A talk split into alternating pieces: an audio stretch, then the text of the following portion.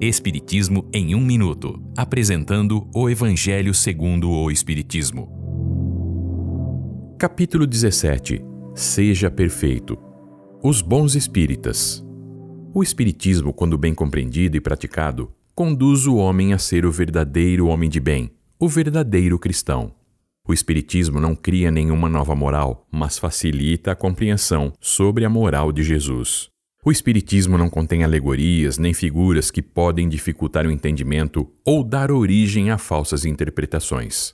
Sua essência é a clareza, não há mistérios. Muitos espíritas acreditam nas manifestações mediúnicas, entretanto, não entendem nem as consequências e nem o significado moral destas manifestações, ou se compreendem, acreditam que não são aplicadas a eles mesmos.